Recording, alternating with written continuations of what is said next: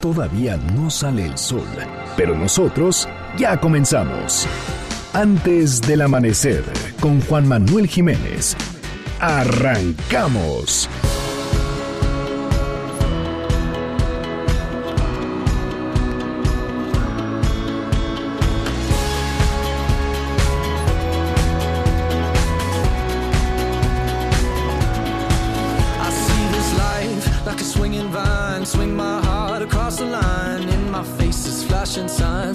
Get it out, and ye shall find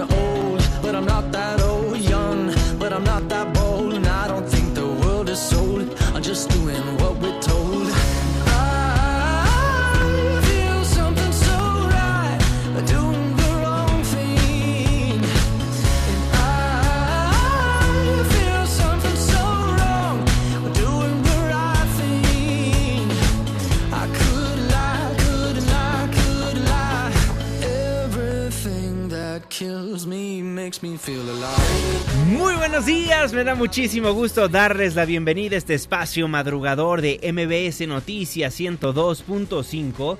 Gracias por acompañarnos antes del amanecer. Mi nombre es Juan Manuel Jiménez y como todos los días, como todas las mañanas, lo invito a que nos acompañe, a que nos sintonice hasta las 6 en punto para que desde muy temprano se informe de lo que es noticia en México y el mundo. Forme parte de la expresión en línea Twitter e Instagram arroba Juanma Pregunta, Facebook Juan Manuel Jiménez y nuestro WhatsApp 55 16 34 53 95.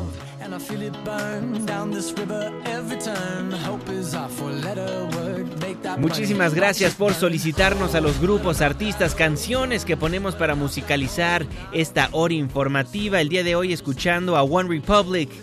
En estos momentos, Counting Stars.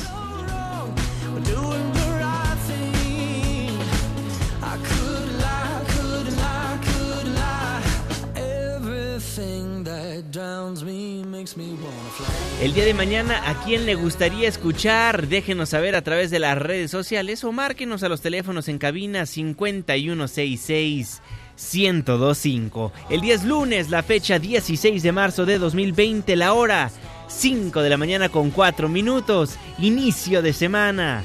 Estamos en MBS Noticias. Antes del amanecer.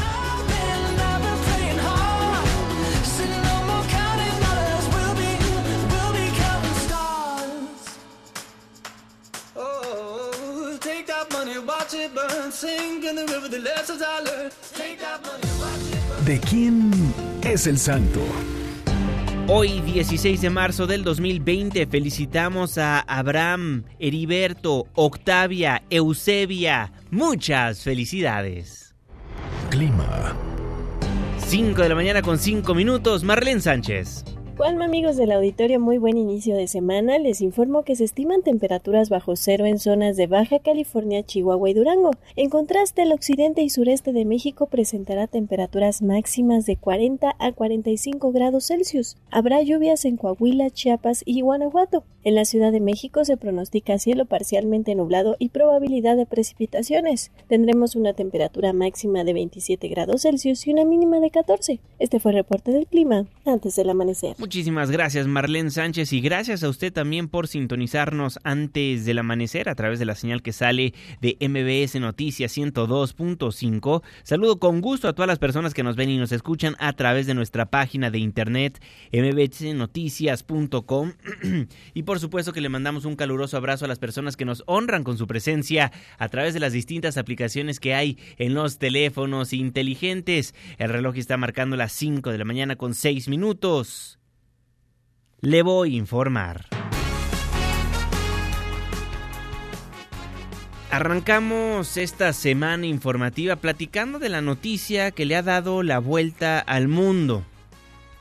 El nuevo coronavirus, el COVID-19.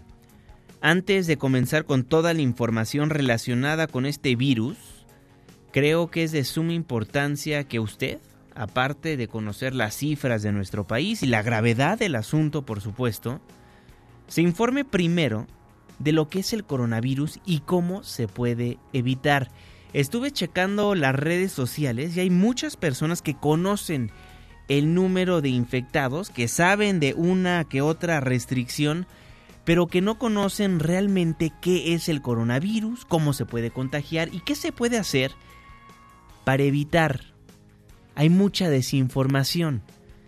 Entonces, si me lo permite, antes de informarle lo que dio a conocer la Secretaría de Educación Pública, el número de casos en México y en el mundo, así como las medidas que ha tomado el gobierno federal, permíteme informarle un poco más acerca del coronavirus.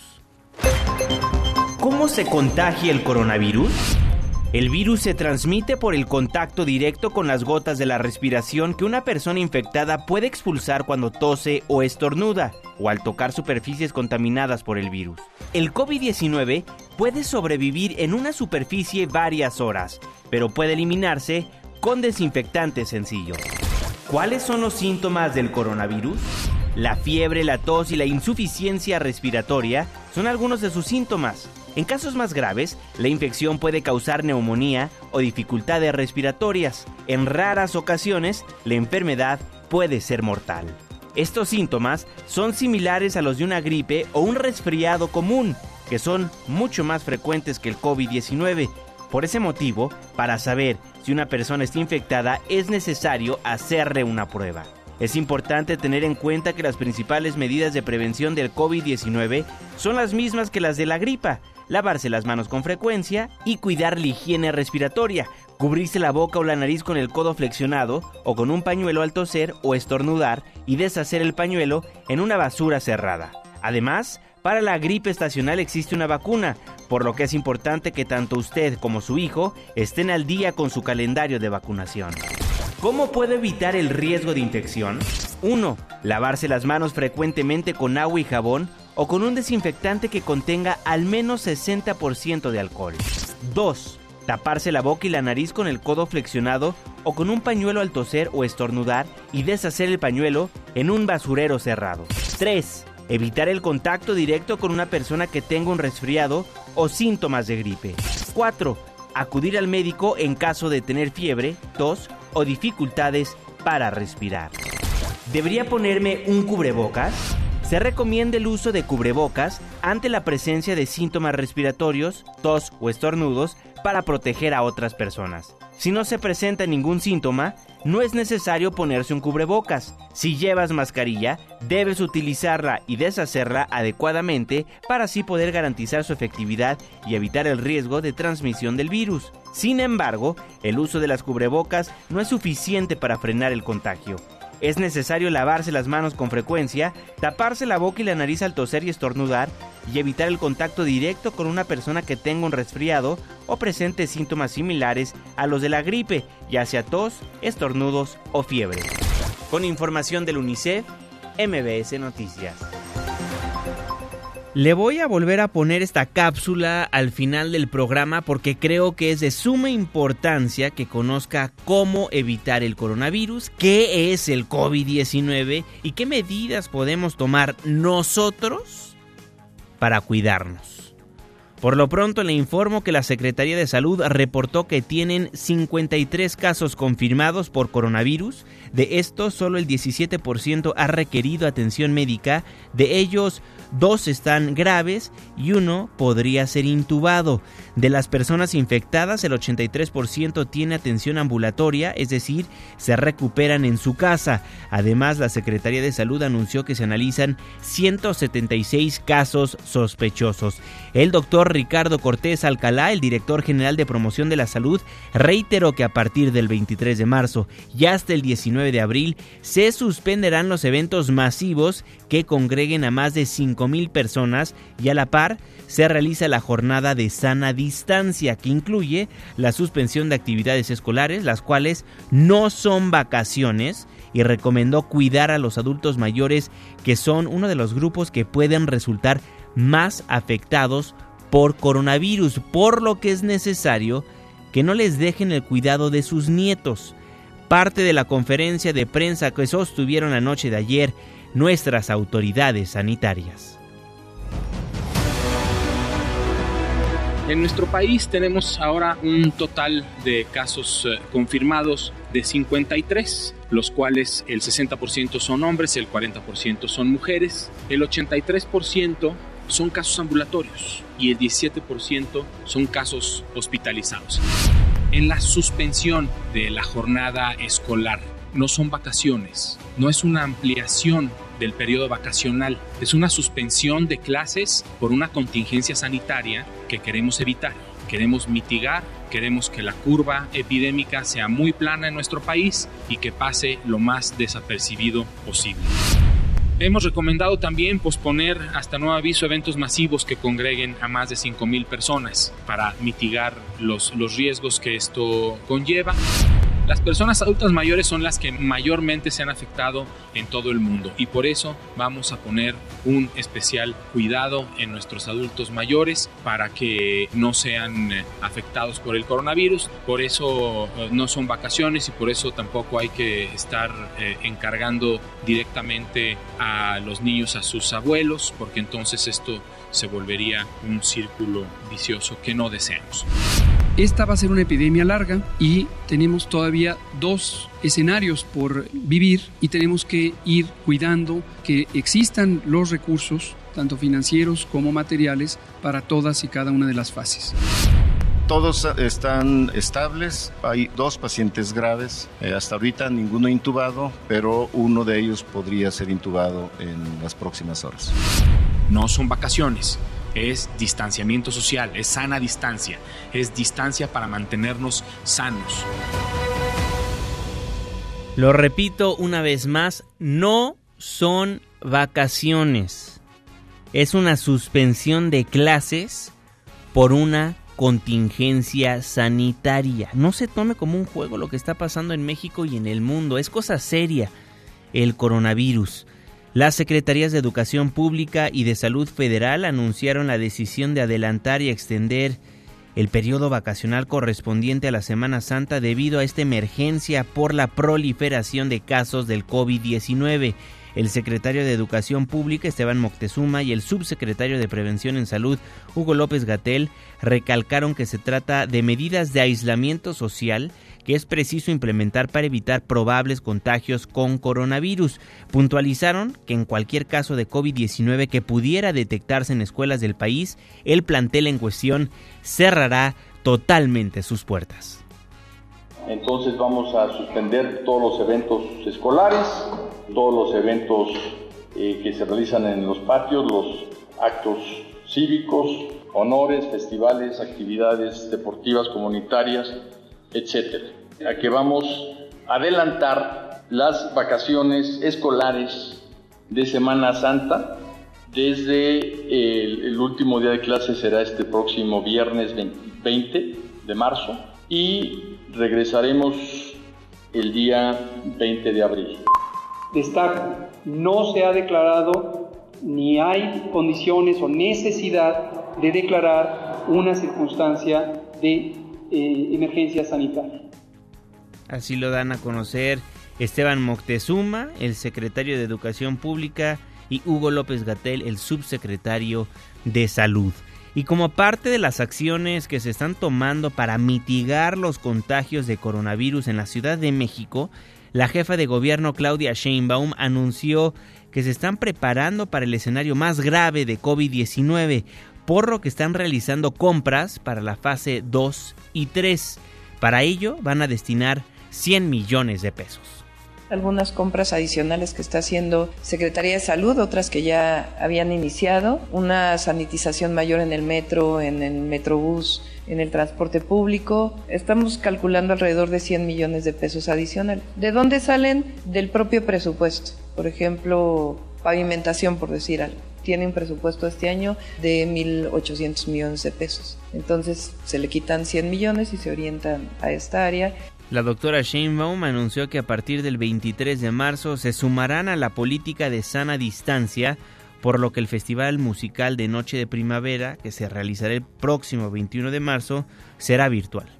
En particular queremos anunciarles el 21 de marzo, que es la Noche de Primavera, que sí vamos a hacer el festival, pero a ser virtual. Aunque es dos días antes de lo que se estableció de la sana distancia, pues consideramos que es mejor evitarlo ya estando muy cerca del 23, pero se va a poder conectar todo el mundo virtualmente al festival, van a poder pasar una noche muy agradable, madrugada también, la jefa de gobierno Claudia Sheinbaum aseguró que apoyará y dará seguimiento puntual a las nuevas disposiciones del Comité de Salud del Gobierno federal para atender el problema de salud por la epidemia COVID-19.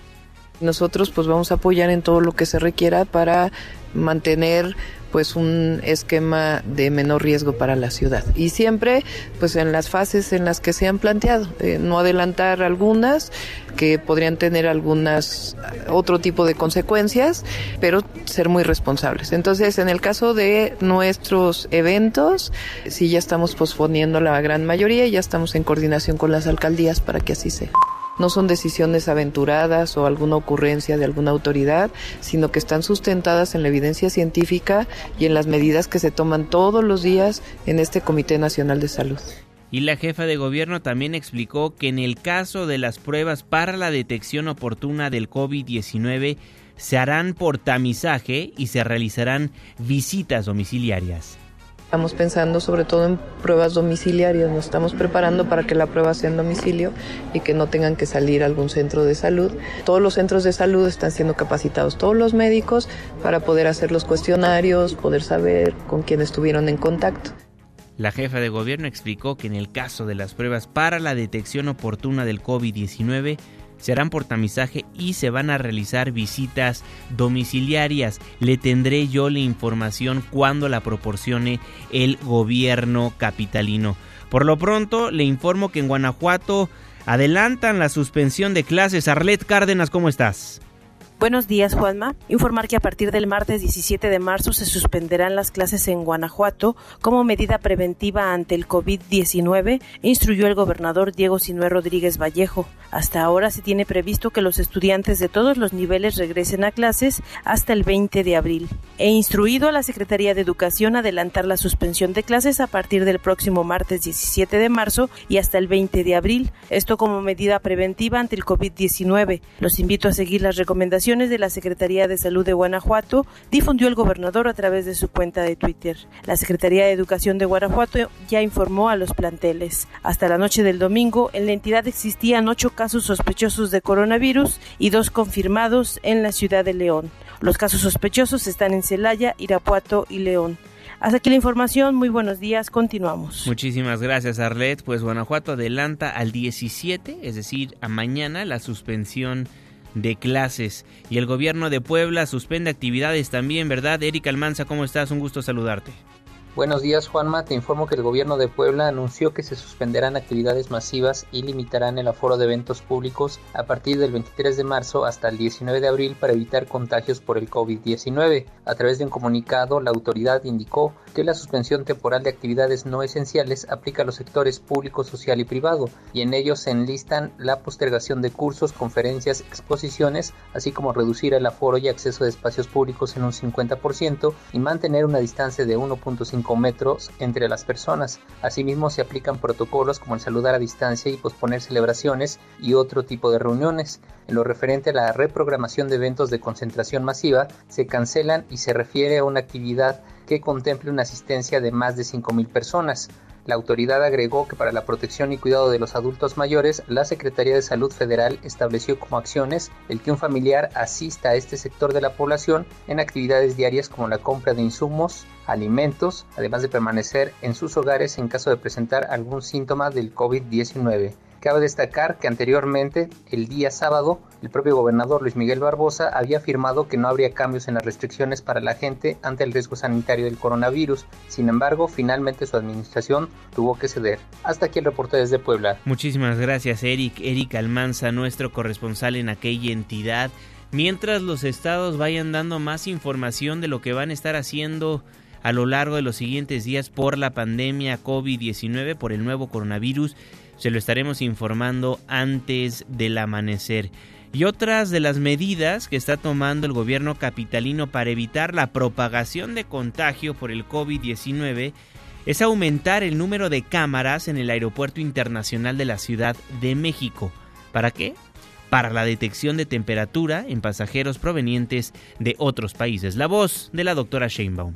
Vamos a poner más cámaras de detección y también vamos a incrementar las brigadas en la zona de migración para que ahí se dé toda la información y si hay alguna persona que tenga algún síntoma, canalizarla de inmediato a nuestros servicios de Así lo daba a conocer la jefa de gobierno. Nosotros visitamos el Aeropuerto Internacional de la Ciudad de México, visitamos la Terminal 1 y platicamos con la doctora Yareli Pérez. Ella es la encargada de la unidad de sanidad del Aeropuerto Internacional de la Ciudad de México. Teníamos mucho que preguntarle y esto fue lo que nos dijo.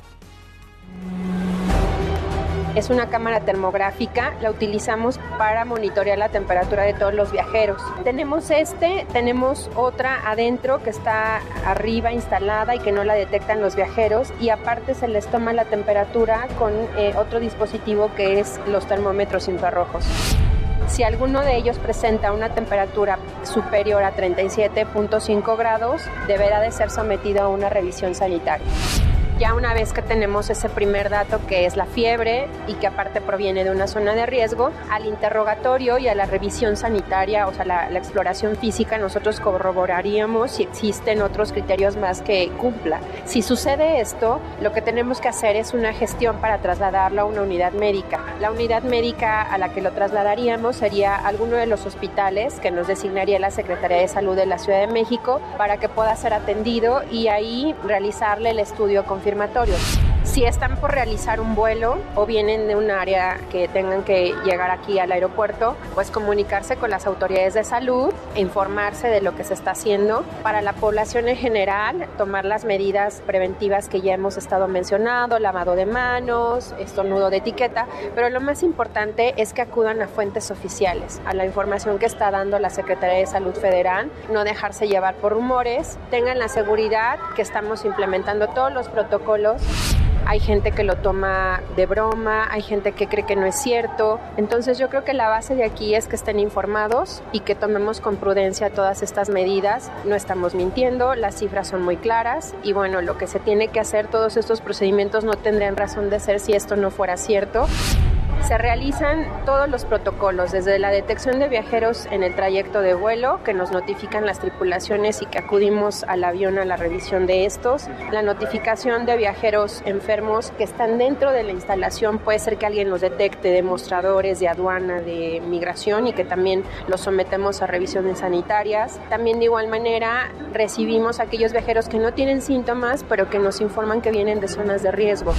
¿Y van a estar haciendo este protocolo únicamente por el coronavirus o es algo que habitualmente hacen? Porque la verdad, siendo honesto, yo he bajado muchísimas veces por esas escaleras y nunca he visto algo como lo que estoy viendo en estos momentos. Tal vez tú no viste la toma de temperatura ya personalizada, no te tocó pasar a una revisión, que es lo que ahorita se está incrementando, pero si fuiste monitoreado en el trayecto de vuelo por tu tripulación, si tuvieras presentado algún síntoma, seguramente nos hubieran notificado y hubiéramos ido a revisarte el avión y obviamente no, no percibiste las cámaras que tenemos en los pasillos que detectan la de temperatura y que de alguna manera también nos hubieran alertado si tú venías enfermo.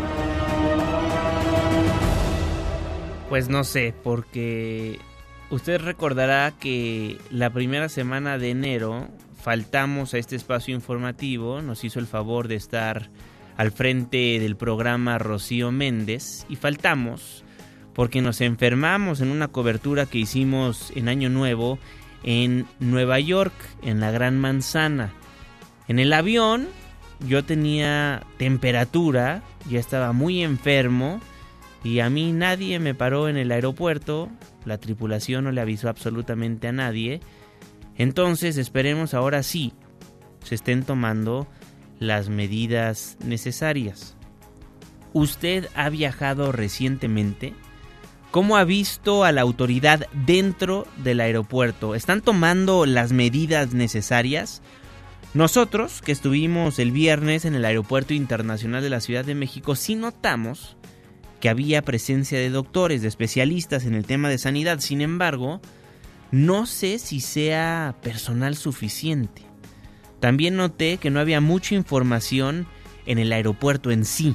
Eran realmente pocos los pósters, banners, folletos, panfletos que contenían información sobre la pandemia que se vive.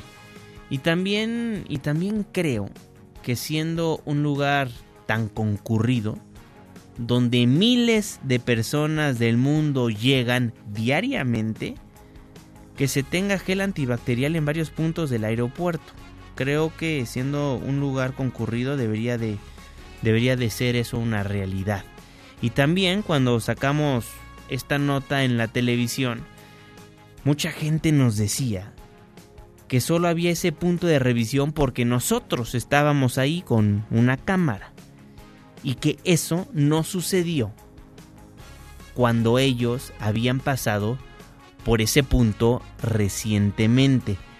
De hecho, nuestro colega Amador Narcia, a quien entrevistamos hace poco en este espacio informativo porque él se encontraba en Nueva York estudiando y nos daba un análisis, un resumen de lo que pasaba en aquel punto del mundo después de que se anunció que el coronavirus había llegado a ese estado de la Unión Americana, pues Amador subió un video horas antes, horas antes de que yo llegara a ese lugar y reportaba justamente la falta de controles.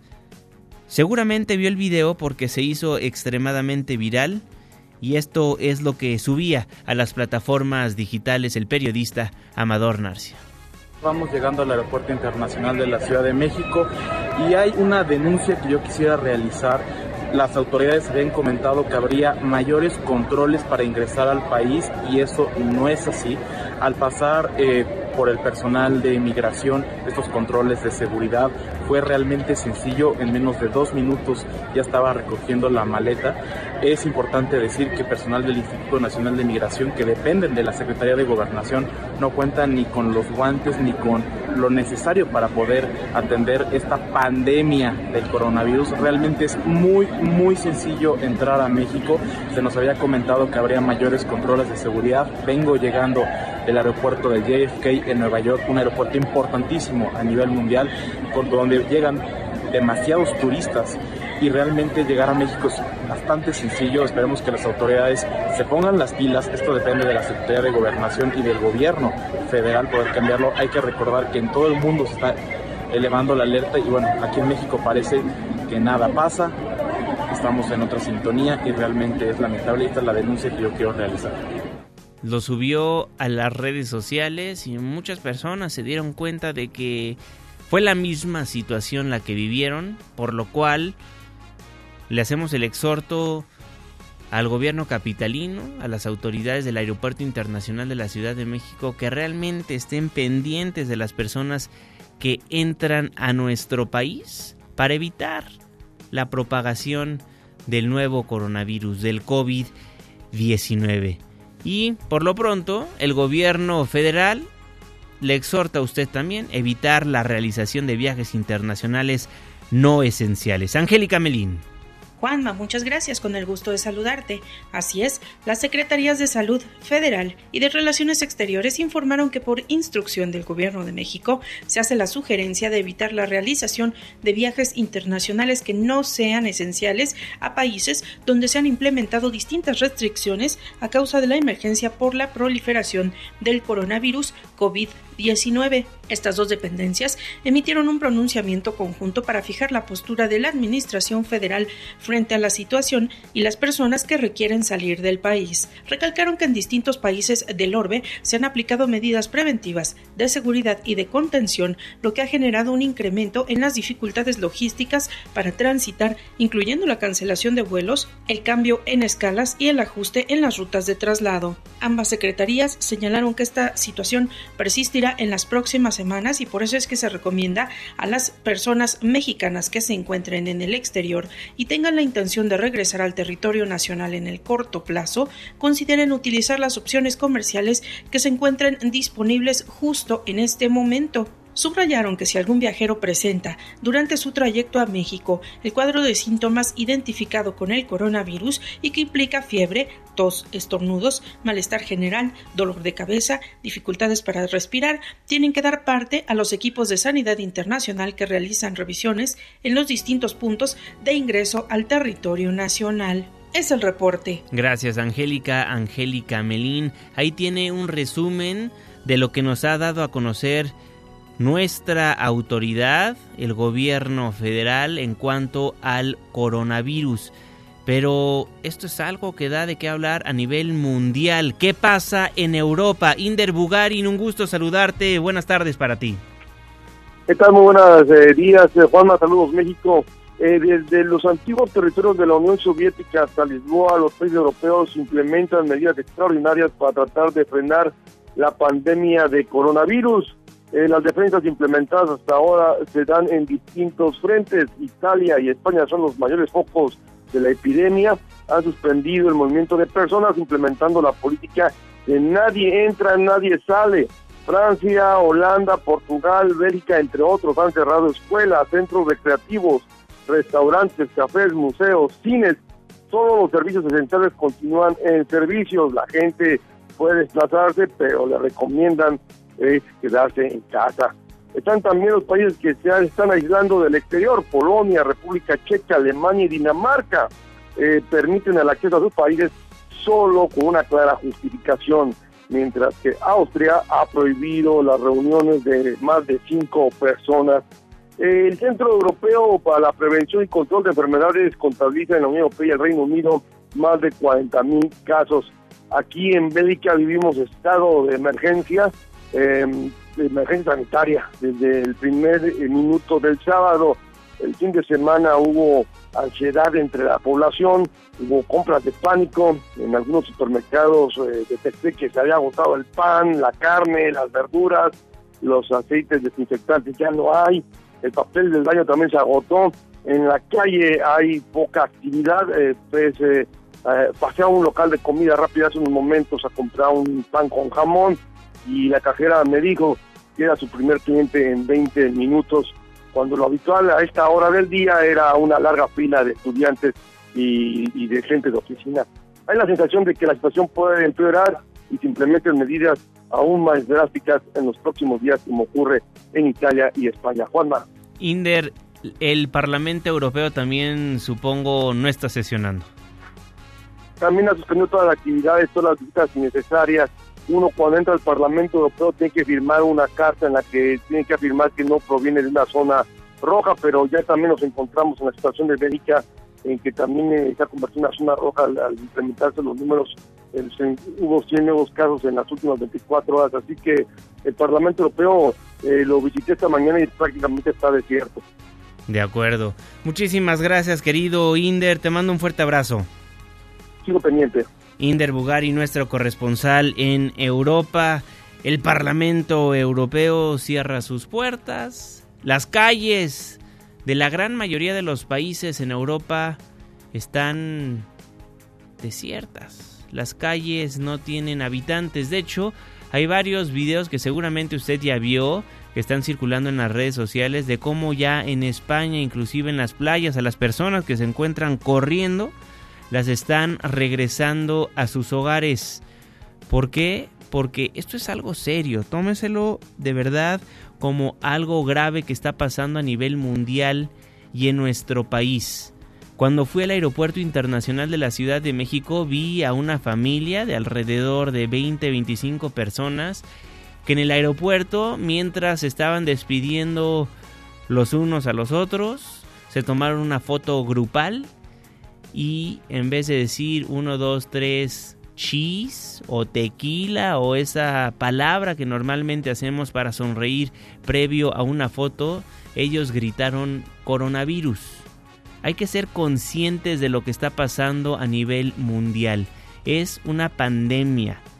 Usted puede evitar que se contagie su familiar, su hijo, siguiendo las recomendaciones que le pusimos al inicio de este espacio informativo porque no únicamente da de qué hablar en lo social, en lo político, en lo económico, también en lo deportivo.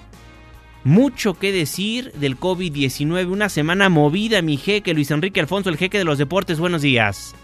Mi querido Juanma, vamos a arrancar eh, la semana, una semana que se viene bastante convulsa en todos los aspectos y en lo deportivo también, mi querido Juanma. El fútbol mexicano se pone en cuarentena tras decidir jugar los partidos de sábado y domingo. Los del viernes todavía ridículamente se jugaron con gente, aunque muchos no fueron, ¿eh? En Tijuana y en Morelia no fueron, como que sentían ahí la, el tema de no, pues no contradecir la lógica, Juanma. La presidencia de la Liga MX determinó que para evitar la propagación del llamado COVID-19 se suspende todo el fútbol mexicano, eh, es decir, la Liga MX, Ascenso MX, Liga Femenil y torneos de fuerzas básicas. En el comunicado dado a conocer el, eh, el sábado indican que la medida se mantendrá hasta nuevo aviso y el reinicio de las actividades se determinará en coordinación con el gobierno federal, la Secretaría de Salud del gobierno federal. Brasil, de hecho, fue de las últimas ligas junto con México y Chile que pararon en el mundo. Y me refiero de, de las que obviamente están en el radar, lo cual, Juanma, parece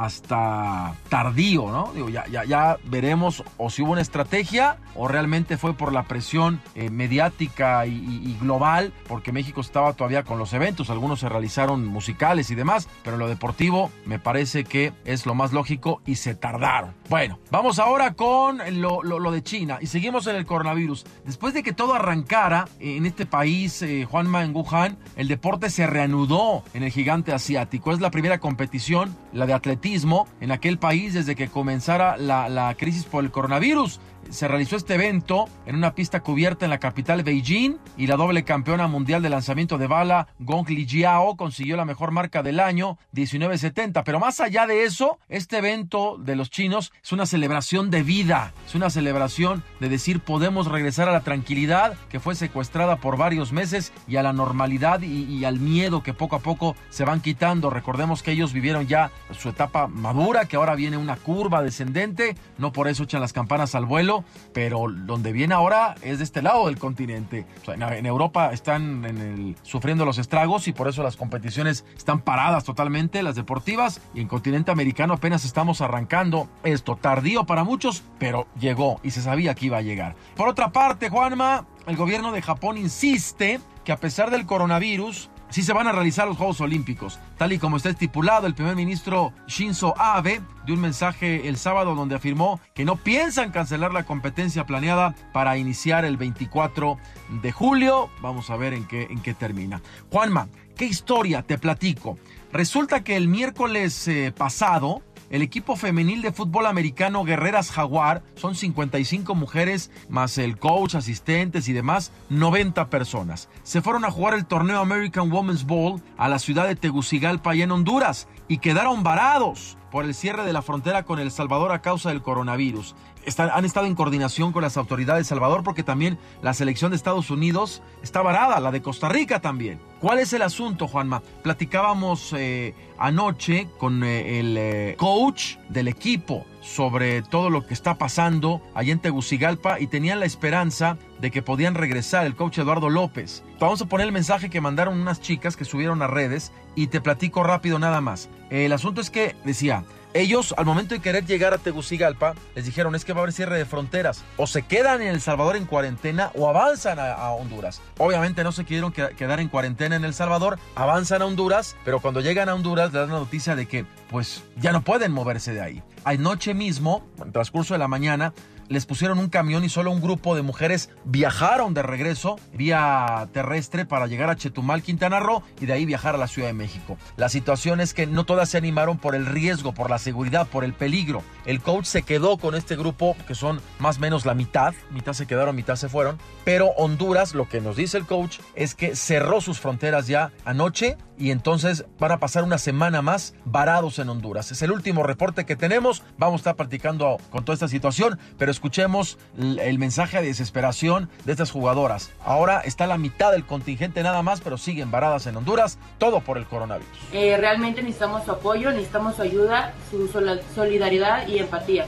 Solo queremos que compartan, que sepan que necesitamos mucha ayuda, que estamos aquí encerradas en Honduras y obviamente pues necesitamos, somos madres, somos eh, amas de casa, estudiantes, hijas, eh, trabajadoras y pues necesitamos regresar sí o sí a México Si nos pueden apoyar, por favor, a compartirlo para que este tema llegue a nuestras autoridades y pues tener su apoyo para poder regresarnos sería de mucha utilidad. Por favor, cuídense mucho, no caigamos en psicosis colectiva, hay que guardar la mesura, eh, escuchar los avisos oficiales, estar apegado a fuentes oficiales y en tema deportivo, Juanma, también estaremos al corriente de lo que está pasando. Muchísimas gracias. Mi querido Luis Enrique Alfonso, el jeque de los deportes, antes del amanecer, por supuesto que le estaremos informando en MBC Noticias en el 102.5, también en nuestra página de internet toda la información oficial mbsnoticias.com. Hoy es lunes, lunes de protección civil. Protección civil, antes del amanecer. ¿Y tú? ¿Ya estás preparado? Coordinador Nacional de Protección Civil, David León, un gusto saludarlo. Feliz lunes. Querido Juanma, qué gusto saludarte. Feliz lunes para ti también y para todos quienes nos escuchan en antes del amanecer. Es muy importante, Juanma, dos, eh, dos recomendaciones. Uno, conservar la calma. Es importante que frente al riesgo, cualquier riesgo que nos, se nos presente en la comunidad, conservar la calma. En segundo lugar, una recomendación importante para todas aquellas familias que tendrán a sus hijos en casa derivadas de las decisiones que se están tomando en los diferentes sistemas educativos. Es muy importante tener cuidado con los niños en casa. Eh, durante eh, ese tipo de espacios es cuando más accidentes se presentan al interior de nuestras viviendas. Es muy importante organizarnos bien esta semana, todos hacer un esfuerzo para poder eh, colaborar, cuidar a los niños dentro de casa y con ello disminuir el riesgo que representa el COVID-19. Por supuesto, no hacer caso a rumores ni a noticias falsas y seguir al pie de la letra las recomendaciones de la Secretaría de Salud. En cuanto al clima, Juan, han subido las temperaturas en distintos puntos de nuestro país. Vamos a tener algunas lluvias, incluso ayer tuvimos eh, granizo en Ciudad de México. Tenemos algunas precipitaciones, Coahuila, Guanajuato, Jalisco, Michoacán, Zacatecas, Aguascalientes, Querétaro y el Estado eh, de México. En algunos casos hemos tenido descargas eléctricas. Van a continuar las rachas eh, de viento importantes para Coahuila, Nuevo León, Tamaulipas y Zacatecas. Tuvimos, como te decía ayer, lluvia en Ciudad de México, lluvia en Coahuila, lluvia en Michoacán, lluvia en el Estado de México y lluvia en el Estado de Chiapas. Esto nos ayuda para el, el 24-25% de nuestro territorio que tiene algún porcentaje de sequía en este momento. Estas lluvias nos ayudan, nos ayudan también para generar humedad y evitar con ello algunos incendios forestales. Tenemos seis incendios seis estados, perdón, seis estados que tienen 11 incendios totales, 178 hectáreas que se encuentran siniestradas, 204 elementos de protección civil, voluntarios, de Sedena, de diferentes instituciones combatiendo el fuego. Juanma, repito, estas lluvias nos ayudan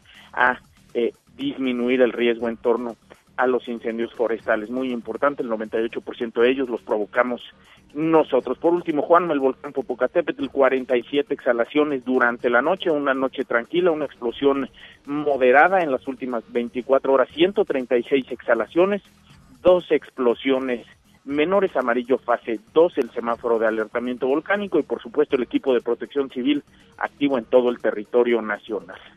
De acuerdo, coordinador, muchísimas gracias, le mando un fuerte abrazo.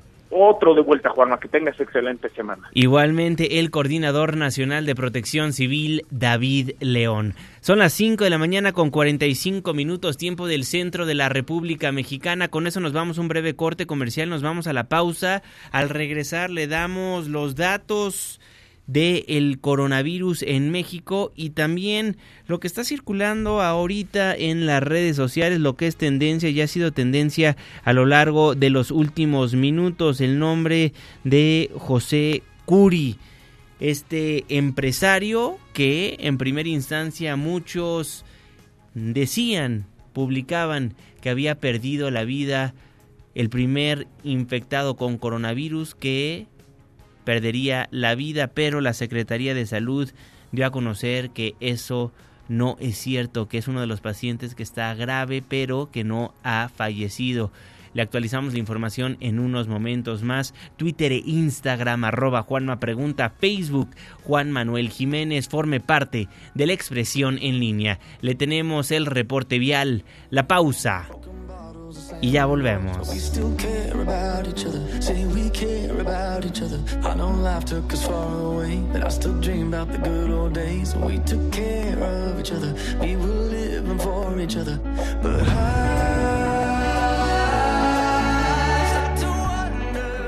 Antes del amanecer, con Juan Manuel Jiménez. Con Juan Manuel Jiménez. Continuamos. These days my waves get lost in the ocean. Seven billion swimmers, man, I'm going through the motions. Hit up a flare, I need love and devotion. Traded for some faces that I'll never know, notion. Maybe I should try to find the old me. Take me to the places and the people that know me. To just connect, thinking maybe you could show me.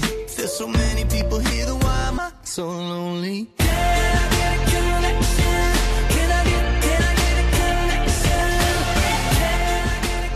Connection de One Republic. Gracias por continuar con nosotros en MBS Noticias 102.5. Estamos antes del amanecer. Mi nombre es Juan Manuel Jiménez en Twitter e Instagram. Me encuentra como arroba Juanma Pregunta. Facebook Juan Manuel Jiménez. Gracias por todas sus preguntas, comentarios, sugerencias. En unos momentos más leemos todos los comentarios que nos han hecho llegar a nuestras plataformas digitales. Por lo pronto, saludo nuevamente al jeque de los deportes, Luis Enrique Alfonso. Muy buenos días, mi jeque. Deportes con Luis Enrique Alfonso. Mi querido Juanma, aquí estamos ya con los deportes, Juanma. Tenemos que arrancar con la quiniela mañanebria, Juanma. Llevamos pues ya las 10 jornadas y tú te quedaste con 5 aciertos, yo con 6. Ahí vamos, ya, me estás copiando mucho, Juanma, no se vale. Y vamos 34-29. Nada más que ya cuando estoy en mi mejor momento, Juanma, viene el parón por el coronavirus y, y te salvas. Te salvas, Juan Manuel Jiménez. Resultados, viernes, Monarcas 4, Querétaro 0. Tijuana venció 3 por 2 al Tuzo. El sábado, San Luis se cayó 1 por 0 ante el Camote del Puebla. Tigres 3 por 2 ante Juárez. León 3 por 1 al Gatito Puma. 1 por 1 Chivas y los Rayados. Ayer domingo, mi que yo no creí en él, tú sí, lo cual me, enchila mucho. 3 por 2 al Diablo de visita. Santos 2 por 1 a Necaxa y tu chichicuilote, Juanma. Cayó ante la máquina setentera de la Frustra Azul, que pues eh, va a estar, está de líder. Seis victorias al hilo, está de líder. Un poco como el fenómeno de Liverpool en Inglaterra. El Liverpool no es campeón desde el 90 y cuando va ganando y va, se va a quedar con la liga, se para por esta cuestión, ¿no? Digo, para muchos obviamente parece ya como un tema hasta apocalíptico, ¿no? Pero en fin, lo dejamos en los números, no, no nos metemos más. Ya me voy, Juanma. Eh, nos vemos en un ratito ya en Hechos AM por Azteca 1. Mi Twitter, arroba Lea Deportes. Saludos. Saludos, mi querido Luis Enrique Alfonso, el jeque de los deportes. Antes del amanecer, el reloj está marcando las 5 de la mañana con 51 minutos. Le tengo más información. Los empresarios del país adelantaron que elaboran con el gobierno federal un programa o plan de acciones para evitar que se detengan las cadenas productivas y actividades de las empresas. Carlos Salazar, el presidente del Consejo Coordinador Empresarial, advirtió que uno de los riesgos es que se colapse el sistema de salud ya que el COVID-19 no tiene fatalidad, pero sí un alto grado de contagio. Ahora tenemos que entrar a otra etapa y la etapa es cómo el impacto que esto puede tener en las cadenas de valor pues va a afectar ya la operatividad de las empresas. Y hay que darle a las empresas posibilidad de que no se vayan a colapsar porque tengan un problema de demanda un problema de pagos. Y esto es lo que ya estuvimos platicando con el secretario de Hacienda y hay una serie de medidas que ya anunciará él pero que hemos estado muy en conjunto, nos ha dado oportunidad de estar sentados en la mesa platicando las alternativas que podríamos implementar. Yo diría que estamos en el momento, estamos tratando de actuar. ¿Debe estar actuando tardíamente? A mí lo que más me preocupa es en la parte de salud. Si no estamos actuando tardíamente en la planta de salud, yo, yo estoy convencido que no hay que alarmar, pero también hay que informar. Hicimos una propuesta de cinco puntos, ¿no?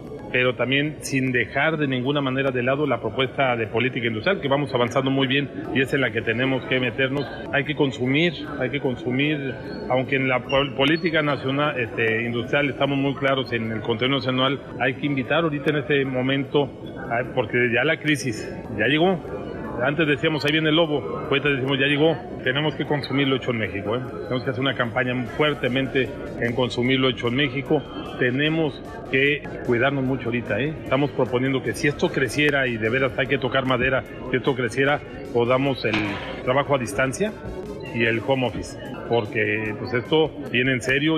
El Banco de México adelantó que ante la crisis del coronavirus tomarán medidas para asegurar que haya dinero en el sistema de pagos cada mañana y que los bancos tengan suficiente liquidez y no haya faltantes. Alejandro Díaz de León, el gobernador del Banco Central, recomendó a la población lavarse las manos después de utilizar billetes como medida preventiva para evitar el contagio de coronavirus. También afirmó que se cuenta con flujo de efectivo y liquidez.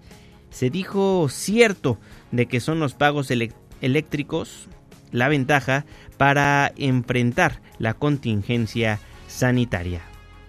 Tenemos todo tipo de planes y de ejercicios de continuidad operativa. Estos se han venido reforzando y se siguen actualizando. Así que tenemos eh, pues toda una serie de, medidas para eh, asegurar que podamos tener redundancia en nuestros procesos y tratar de eh, mantener una continuidad operativa. lo importante que es actualizar estos mecanismos de continuidad operativa y que afecten lo menos posible a los servicios financieros, tanto de cara a la operación que tenemos todos en los mercados como también de cara a los usuarios. Y no, no he tenido eh, hace tiempo que no coincido con, con gente.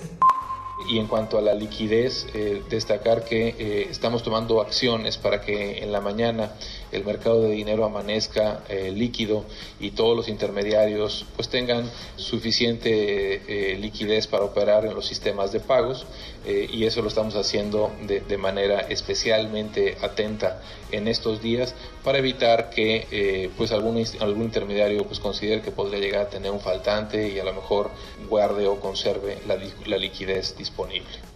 El presidente de la Bolsa Mexicana de Valores dio positivo a la prueba del COVID-19 y los detalles de la supuesta muerte de José Curi los tiene Citlali Sainz. Citlali, buen día. Hola Juanma, buenos días a ti también a nuestros amigos del auditorio. La Bolsa Mexicana de Valores confirmó que Jaime Ruiz Acristán, presidente del Consejo de Administración, dio positivo a la prueba de COVID-19 y bueno, se encuentra estable. Sin embargo, el fin de semana el piso de remates confirmó que Ruiz Cristán se encuentra bajo observación médica por recomendación de su doctor. Su situación de salud es estable. El líder de la Bolsa Mexicana de Valores dio positivo de COVID-19 luego de que tuviera un viaje en Vail, Colorado, en los Estados Unidos. Juanma, también se dio a conocer que el empresario José Curi Harfush está muy grave en el hospital. Las versiones de que había fallecido por coronavirus virus ya fueron desmentidas y aclararon que se encuentra en estado crítico. El empresario dio positivo a COVID-19 luego de que la semana pasada también llegara de Vail, Colorado, y el empresario es familiar de Carlos Slim. Juan es mi reporte, buenos días. Buenos días, muchísimas gracias, Itlali Sainz. Le informo un poco más acerca del coronavirus. ¿Cómo se contagia el coronavirus? El virus se transmite por el contacto directo con las gotas de la respiración que una persona infectada puede expulsar cuando tose o estornuda, o al tocar superficies contaminadas por el virus. El COVID-19 puede sobrevivir en una superficie varias horas, pero puede eliminarse con desinfectantes sencillos. ¿Cuáles son los síntomas del coronavirus? La fiebre, la tos y la insuficiencia respiratoria son algunos de sus síntomas. En casos más graves, la infección puede causar neumonía o dificultades respiratorias. En raras ocasiones, la enfermedad puede ser mortal. Estos síntomas son similares a los de una gripe o un resfriado común, que son mucho más frecuentes que el COVID-19. Por ese motivo, para saber si una persona está infectada es necesario hacerle una prueba. Es importante tener en cuenta que las principales medidas de prevención del COVID-19 son las mismas que las de la gripa, lavarse las manos con frecuencia y cuidar la higiene respiratoria, cubrirse la boca o la nariz con el codo flexionado o con un pañuelo al toser o estornudar y deshacer el pañuelo en una basura cerrada. Además, para la gripe estacional existe una vacuna, por lo que es importante que tanto usted como su hijo estén al día con su calendario de vacunación. ¿Cómo puede evitar el riesgo de infección?